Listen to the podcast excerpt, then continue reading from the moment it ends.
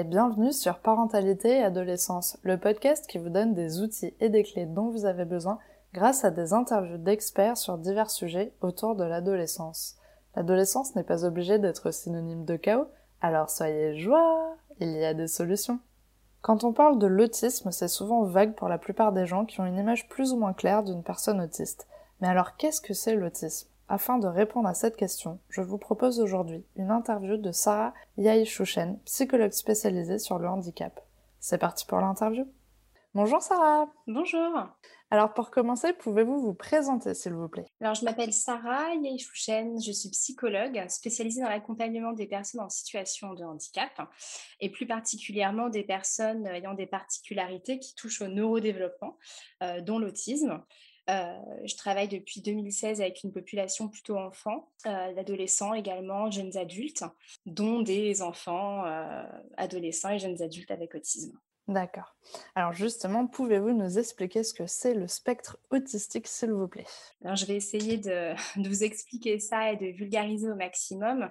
Euh, pour introduire un petit peu la question, l'autisme, c'est un sujet assez complexe qui demande beaucoup de rigueur et d'humilité voilà, pour l'aborder. Euh, alors avant de le définir, quand je définis même dans des dans des supports de sensibilisation où l'objectif c'est de partager de l'information un peu au grand public. Je pose toujours un peu ce constat-là à la base de la complexité pour euh, mettre en garde concernant les certitudes qu'on peut facilement développer à partir de quelques connaissances euh, au sujet des personnes avec autisme et qui peuvent vraiment desservir finalement euh, les personnes avec autisme. Donc c'est assez important d'aborder quand même cette question de la complexité. Euh, l'autisme, avant tout, euh, concerne des personnes. Ça, c'est toujours important de le rappeler en, premier lieu. Aujourd'hui, l'autisme, c'est défini comme une particularité neurodéveloppementale. Donc, il y a certains qui vont parler de troubles du neurodéveloppement, d'autres personnes qui parleront plus de neurodiversité. En tout cas, on est dans le cadre d'un développement neurobiologique atypique.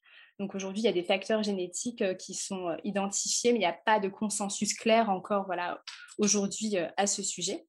Donc aujourd'hui, on parle de troubles du spectre de l'autisme, donc euh, le spectre euh, qui euh, en fait parle de la diversité des profils qu'englobe aujourd'hui l'autisme, ce qui explique aussi la diversité des besoins des personnes avec autisme, mais aussi la diversité des vécus de ces personnes. Le vécu de certaines personnes de l'autisme comme étant une simple neurodivergence et le vécu d'autres personnes comme étant vraiment un facteur qui va favoriser des situations de difficulté, et ce en fonction des signes euh, et de l'intensité des particularités euh, des personnes. Donc, euh, c'est pour cela que l'humilité, la rigueur et l'écoute de chaque personne concernée, en fait, va être super importante. Donc, aujourd'hui, vraiment dans la définition des critères diagnostiques, qui, quand même, aujourd'hui, définissent plus l'autisme par les difficultés, mais il est vraiment important d'aller au-delà de ces difficultés. Hein. ça aussi, c'est important de le préciser. c'est des ce sont des critères euh, diagnostiques euh, cliniques. Euh, il y a deux grandes familles en fait de, critères. Donc il y a une première famille de critères qui va tourner autour des atypicités et des difficultés dans les interactions sociales. Donc ça, on en entend quand même beaucoup parler quand on parle de l'autisme dans les médias. Donc une difficulté à comprendre la cohérence de certains codes sociaux, à les intégrer également, une difficulté à comprendre les expressions émotionnelles de l'autre, de comprendre ce qui va être, de, de, ne pas comprendre ce qui ne va pas être dit explicitement, justement le langage du corps, euh, parfois les sous-entendus, ce qu'on peut se dire un peu sans se le dire euh, en fait euh, dans la vie de, de, tous les jours. Une difficulté à tisser parfois des relations sociales telles que les personnes non autistes l'entendent. Donc ça aussi c'est important de l'avoir en tête. C'est pas forcément une absence de lien ou de relation, mais c'est une, une, difficulté à les tisser, soit tout court ou soit de façon plus typique, en tout cas comme les personnes non autistes l'entendent et le vivent. Donc ça c'est pour la première famille de, de, critères et la deuxième famille de critères c'est plutôt autour euh, des atypicités dans les intérêts et les comportements. Donc, euh, on parle de mouvements euh, répétitifs ou stéréotypés qui vont apparaître dans différents moments de la journée. Donc, ça peut être se secouer les mains. Il y a des petits comportements qui socialement sont très représentés quand on parle de personnes avec autisme, il y a vraiment une multiplicité de, mouvements répétitifs et stéréotypés qui peuvent exister chez les personnes avec autisme. Euh, ça peut être corrélé avec euh, des facteurs émotionnels, mais aussi euh, sensoriels. On parlera tout à l'heure un petit peu du fonctionnement des sens. Une difficulté également avec le changement, l'imprévu, qui peut générer une grande anxiété. On sait que l'anxiété, c'est quelque chose de très présent chez les personnes avec autisme. le besoin d'avoir recours à des choses du coup très ritualisées et très répétitives, des habitudes de vie mais très très importantes et qui vont vraiment pouvoir créer une détresse émotionnelle si elles ne sont pas respectées ou si la personne doit faire face à l'imprévu, au changement. Euh, des intérêts qui vont être euh, assez intenses avec une investigation profonde de certains sujets qui pourra prendre énormément de place dans le quotidien, qui n'est pas forcément euh, quelque chose de pénalisant d'ailleurs, mais cette, cette, intensité qui parfois, comme je le disais, peut prendre énormément de place dans le quotidien peut ne pas laisser de place pour d'autres apprentissages qui vont parfois être importants également. On a aussi les questions d'hyper et d'hyposensibilité aux stimuli sensoriels. Donc là, c'est un fonctionnement des sens qui est aussi atypique et qui peut rendre des choses ordinaires pour vous et moi totalement aversives ou très ressourçantes pour les personnes avec autisme. Donc on peut avoir une manière de percevoir le monde à travers leurs sens tout à fait atypique. Donc euh, voilà pour les critères euh, un peu en globalité, qui sont des points communs que l'on peut retrouver chez les personnes avec autisme, euh, qui du coup vont avoir un, développement neurobiologique différent, une manière d'apprendre différente, une manière d'interagir différente et une manière de percevoir le monde différente. et comme je le dis, qui ne se situe pas forcément dans la difficulté. On peut remarquer chez les personnes avec autisme des compétences visuelles remarquables qui peuvent être aussi de réels points forts. Donc, des situations de handicap euh, réelles aussi peuvent exister évidemment quand un environnement euh, n'est pas adapté à ce que la personne peut faire, sait faire ou peut comprendre. C'est pour ça d'ailleurs qu'on, et j'insiste toujours quand euh, j'effectue des sensibilisations dans les critères diagnostiques de l'autisme, on ne parle pas de troubles du comportement, de comportement d'auto-agressivité ou d'hétéro-agressivité, c'est ce qui peut parfois être perçu ou, craint par, par, des personnes qui ne connaissent pas très bien l'autisme. Mais en réalité, ces comportements euh, ces expressions comportementales euh, difficiles à comprendre et à gérer pour nous, euh, elles vont vraiment être la conséquence d'un décalage entre ce que la manière dont fonctionne la personne et l'environnement. Donc, soit un environnement qui ne va pas être adapté tout à fait au niveau sensoriel ou une commande sociale très importante à laquelle la personne avec autisme ne pourra pas répondre. D'accord. Pour euh, terminer euh, sur la, définition, il y a différentes intensités dans les signes qui ont été nommés. Donc aujourd'hui, on va qualifier euh, l'autisme de niveau 1, 2 ou 3, niveau 1 étant le niveau dans lequel il y a un niveau de soutien le moins important en fait, et, trois, le, plus important. Donc, l'évaluation globale euh, dans le processus diagnostique permettra de savoir, en fait, si l'autisme s'accompagne d'un TDAH, un trouble du développement intellectuel, si on a un trouble du langage associé, et d'avoir une vision assez globale euh, du fonctionnement de la personne. Et, alors, merci beaucoup pour cette définition qui était très complète. Alors, il y a donc autant de personnes autistes que de diagnostics possibles. Donc, il n'y a pas de solution unique si j'ai vraiment bien compris. Y a-t-il au moins un parcours euh, à réaliser auprès de professionnels quand on apprend que son enfant est autiste? Alors, peut-être pas un parcours unique, mais au moins euh, un chemin à prendre.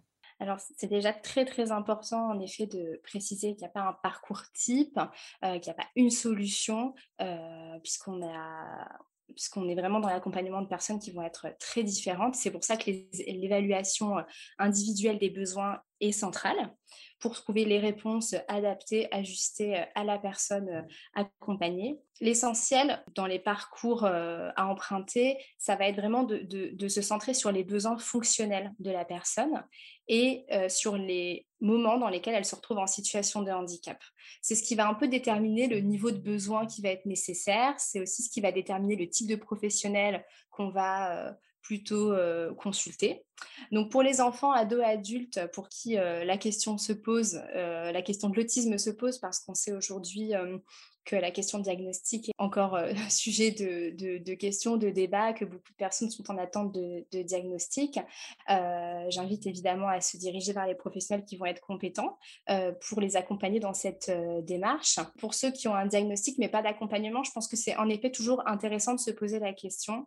Joseph Chevanec le disait dans la première partie du podcast que, j'ai écouté, qu'effectuer ce parcours sans une équipe de professionnels, sans diagnostic ou sans, environnement averti, c'est un jeu, ça peut être un jeu dangereux. Et c'est vrai. Être accompagné d'une équipe de professionnels qui va pouvoir euh, apprendre à comprendre euh, la personne accompagnée et aider son environnement à la comprendre, ça va être intéressant. Donc, euh, il n'y a pas une porte d'entrée définie aujourd'hui. Il y a des familles qui, dans un premier temps, pour leur enfant, consultent un ou une orthophoniste parce que la première difficulté constatée est celle du langage et de la communication. il y a d'autres familles qui se dirigent pour leur enfant dans un premier temps vers un psychomotricien, une psychomotricienne ou ergothérapeute.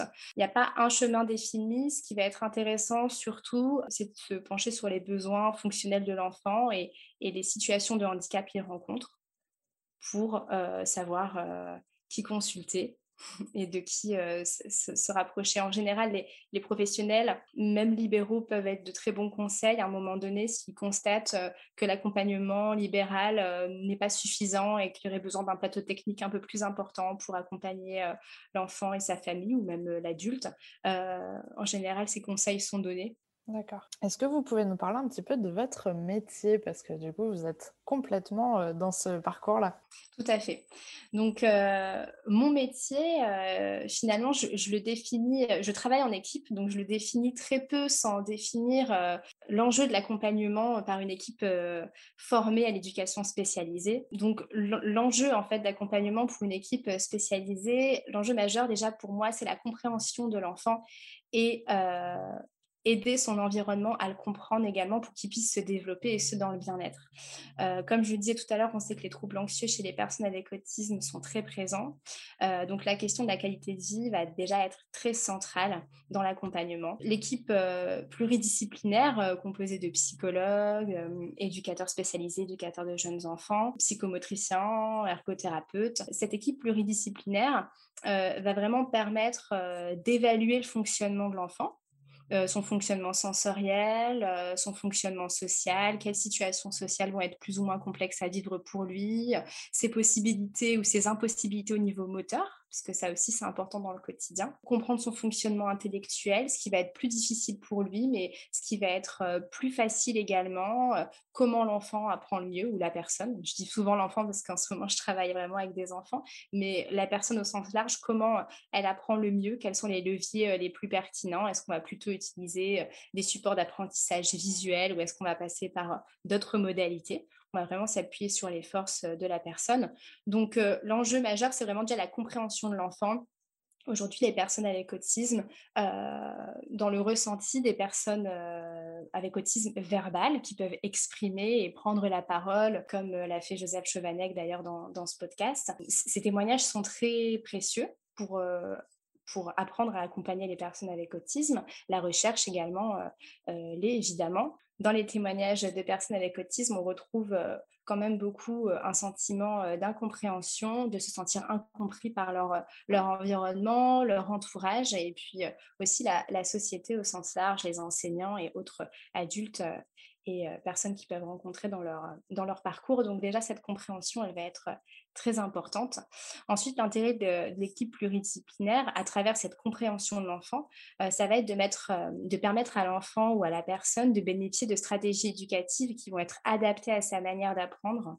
Donc, dans l'éducation spécialisée, il y a éducation. Et donc, l'idée est bien de s'appuyer sur les forces de la personne, sur ses motivations pour développer des compétences importantes dans la vie. C'est assez euh, nécessaire de comprendre que ces personnes ont le droit à une éducation et une éducation qui va être adaptée à leurs besoins et à leur euh, manière d'apprendre pour pouvoir développer des compétences euh, de vie importantes en autonomie, mais en épanouissement personnel euh, également.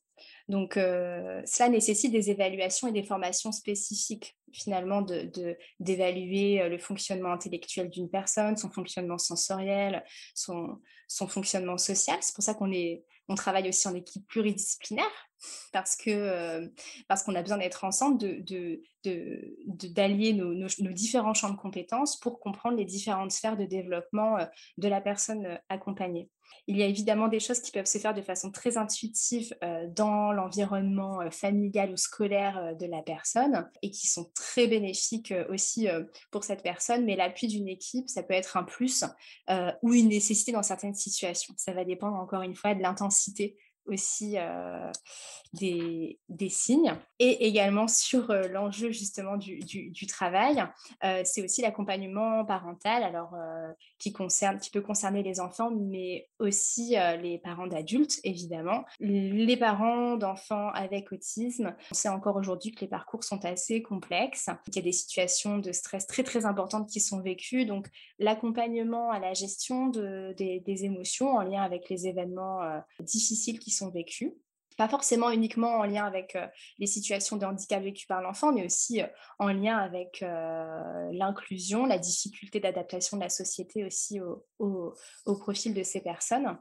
on va vraiment, dans l'accompagnement, prendre en compte cette question de la gestion des émotions, mais aussi la mise en place de stratégies éducatives adaptées au quotidien. Comment apprendre à mon enfant à faire ses lacets, comment lui apprendre à couper sa viande, comment lui apprendre des apprentissages que peuvent faire les parents d'enfants et qui ne nécessitent pas forcément toujours de faire appel à des professionnels spécialisés en motricité ou en psychologie ou en orthophonie, mais pour ces enfants-là, cette, question va, va, se poser. Et une attention particulière aussi dans les stratégies qu'on va proposer aux parents, ce qu'on appelle la validité sociale, donc des, interventions des professionnels qui vont être adaptées euh, au rythme de la famille et des stratégies éducatives qui ne vont pas les stresser davantage, qui ne vont pas leur demander une, une, charge mentale trop importante parce que réfléchir et adapter ses propres pratiques éducatives pour tous les parents, ça peut déjà être coûteux.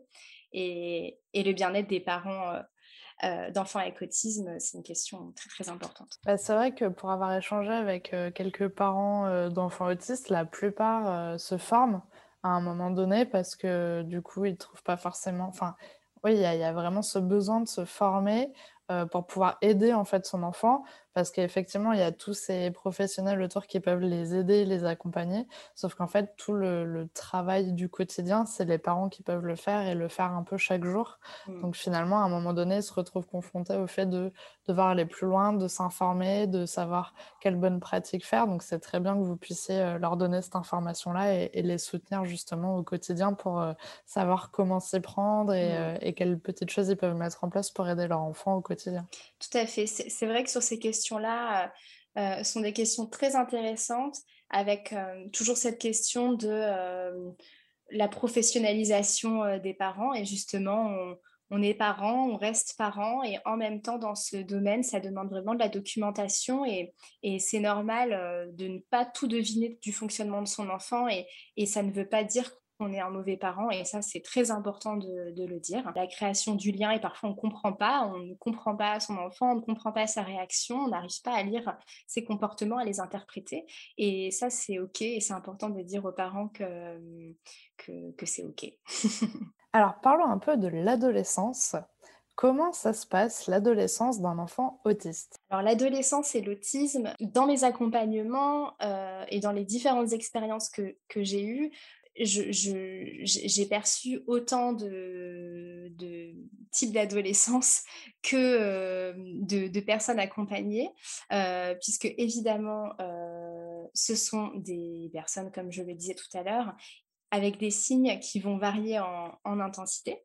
Alors euh, forcément, les, situations de handicap euh, vont être euh, plus ou moins présentes. Dans la question des grands enjeux, en tout cas, ce que moi j'identifie aujourd'hui, mais vraiment avec ma propre expérience, comme étant des enjeux fondamentaux dans l'accompagnement des, des, jeunes adolescents euh, avec autisme, il y a déjà la question des apprentissages sociaux, le, soutien pour les aider euh, à comprendre un peu, à décoder euh, ce que les autres pensent et parfois ce que les autres attendent d'eux. parfois, les aider aussi à comprendre ce qui se passe en eux au niveau corporel, au niveau sensoriel, la connaissance de soi également, qui va être très importante. À l'adolescence, on, essaie aussi d'associer pleinement les, les, adolescents aux stratégies qu'on va mettre en place. Parfois, il y a des compensations qui sont proposées au niveau sensoriel, des outils. L'idée, c'est d'accompagner le jeune à se connaître pour savoir euh, de quel outil il aurait besoin et à quel moment et développer une autonomie euh, autour, euh, autour de ça. Dans, les apprentissages sociaux, il y a aussi le respect des, besoins relationnels également. Et, là, c'est aussi important de ne pas confondre la, la, difficulté ressentie sur le plan social et l'isolement social. Et ça, c'est un point de vigilance aussi qu'on a autour des, apprentissages sociaux dans, en adolescence. Sur les apprentissages sociaux et les, compétences en autonomie, dans les accompagnements, on n'hésite pas à anticiper parce qu'on sait que certains apprentissages vont demander beaucoup plus de temps et qu'une répétition assez importante va être requise. Donc, on n'hésite pas à anticiper pour laisser le temps à la personne de développer des compétences clés pour sa vie de fin d'adolescence et puis le début de l'âge adulte, comme euh, Joseph Chevanek euh, le disait, qui demande vraiment beaucoup de choses et qui peut être très complexe aussi, euh, une période vraiment très complexe pour les, personnes avec autisme. Un point de vigilance également que, que, je garde en tête, c'est une garantie pour les personnes avec autisme d'avoir accès à leurs intérêts activités ressourçantes, qui va vraiment contribuer à leur, à leur équilibre, qui peuvent être des moments nécessaires, tant à côté les demandes sociales, euh, scolaire, euh, les demandes de la vie de tous les jours peuvent être très coûteuses. Donc cette garantie-là euh, est assez importante, importante, toujours dans la question de la qualité de vie globale. D'accord.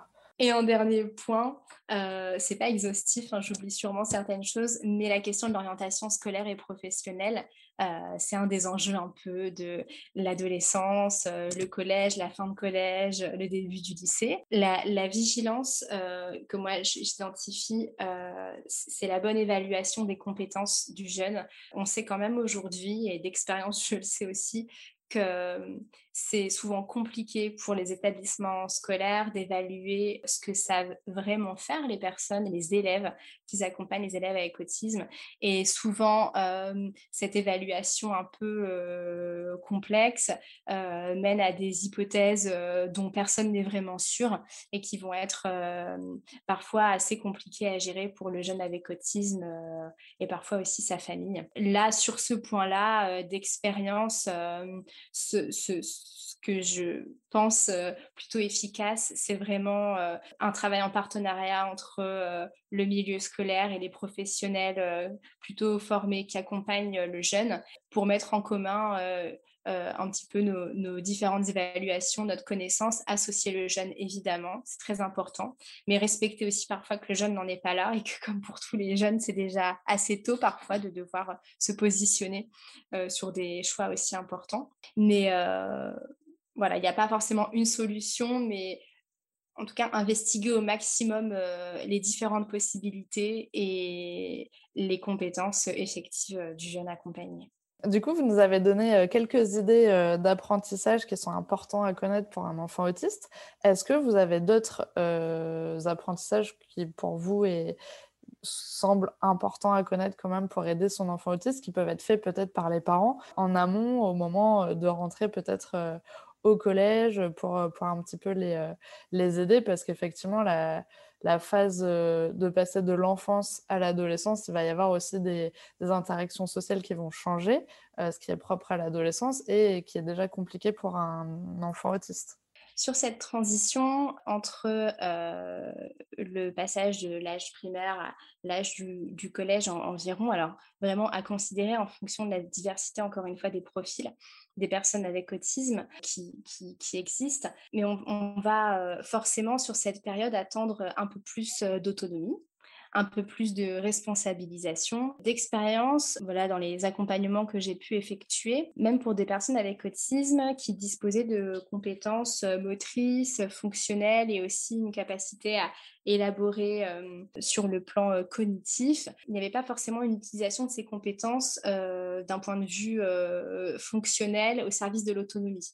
Donc, ce qui va être assez important entre cette période-là de l'âge primaire et l'âge un peu de, de l'adolescence, ça va être progressivement d'accompagner l'enfant sur des compétences d'autonomie un peu plus importantes. Évidemment, on ne va pas pouvoir tout travailler et ce en quoi l'équipe euh, pluridisciplinaire euh, peut vraiment aider aussi la famille, euh, ça va être dans la question de la priorisation des, des pistes de travail. On sait qu'on ne va pas pouvoir tout travailler en même temps et il faut aussi considérer le rythme du jeune.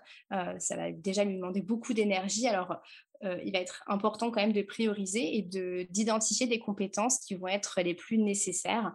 Parfois, quand on accompagne des familles, on sait que euh, en fonction aussi des modèles éducatifs euh, et des familles, il va y avoir des choses qui vont être plus ou moins importantes, aussi des valeurs qu'on porte.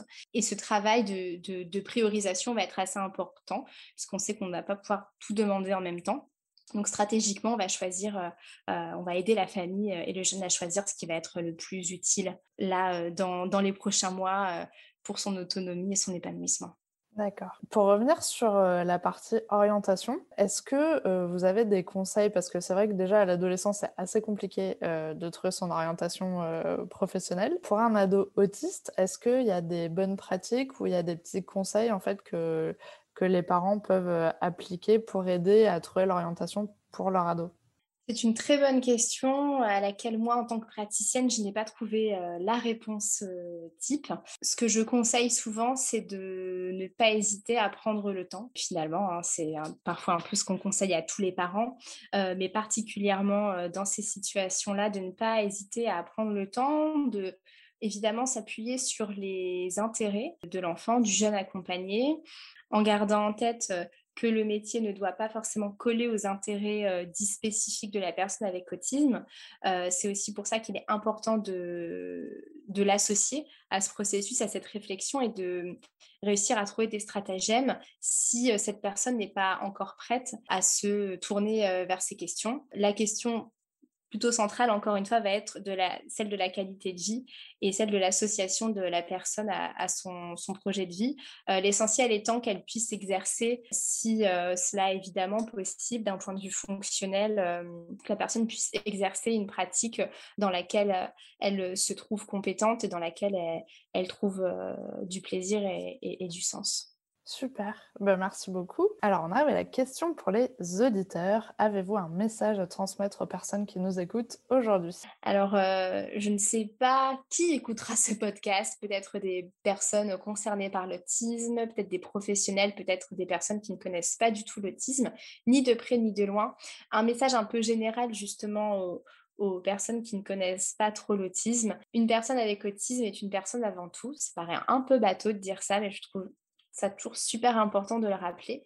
Euh, la documentation, elle va être vraiment importante. La vulgarisation, euh, euh, la documentation, l'information qu'on trouve un petit peu de façon très accessible au, grand public, elle va permettre de prendre des précautions. envers les personnes avec autisme, de développer aussi une empathie envers ce qu'elles peuvent vivre. Mais il faut être vigilant à rester toujours à l'écoute de la personne, tout simplement, qu'on a en face de soi. Très bien.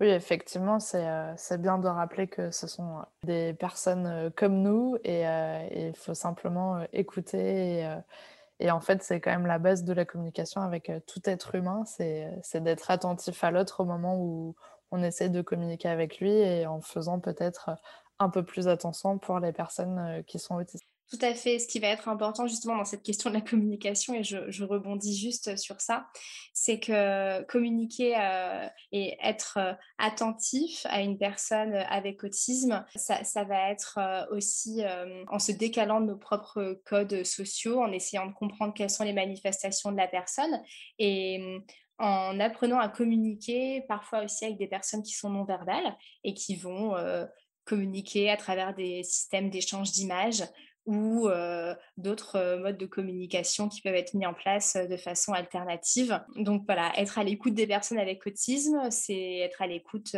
de personnes qui ne fonctionnent pas comme nous, qui ne sont pas comme nous, et, et c'est OK. Mais c'est un exercice d'être à l'écoute de ces personnes. Ça peut être un exercice hyper enrichissant Exactement. pour nous. Exactement, et c'est ça aussi qui est important dans les critères diagnostiques, évidemment, c'est plutôt défini à travers les, les difficultés, euh, mais il est important évidemment de considérer euh, euh, toutes les compétences présentes et l'enrichissement aussi de la différence au sens large dans la société. Totalement.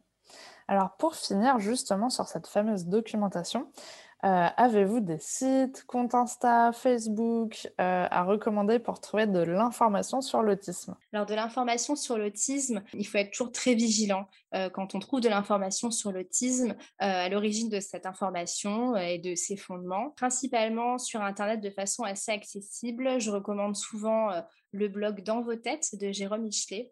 c'est un blog France TV voilà, qui parle de l'information en psychologie ça, parle de données issues de la recherche en psychologie, euh, notamment autour de l'autisme, qui vont être des données assez qualitatives et plutôt euh, accessibles. Ensuite, il, y a la revue euh, Le Spectre, qui propose sur son site internet de télécharger les numéros en PDF. Alors c'est de l'information un peu plus scientifique, pas forcément toujours très accessible pour toutes les familles, mais ça reste assez quand même intéressant et, qualitatif. Ensuite, euh, sur Internet de manière générale, ce qui va être complexe, c'est que hum, on va trouver pas mal d'idées, d'activités, de, matériel, etc. Moi, la vigilance que je nomme toujours aux familles, c'est de toujours euh, se centrer sur la compréhension de l'enfant euh, et, son fonctionnement parce qu'on peut toujours trouver beaucoup d'outils et beaucoup de solutions. or, ça reste assez important de se concentrer sur la fonction des outils et, le pourquoi.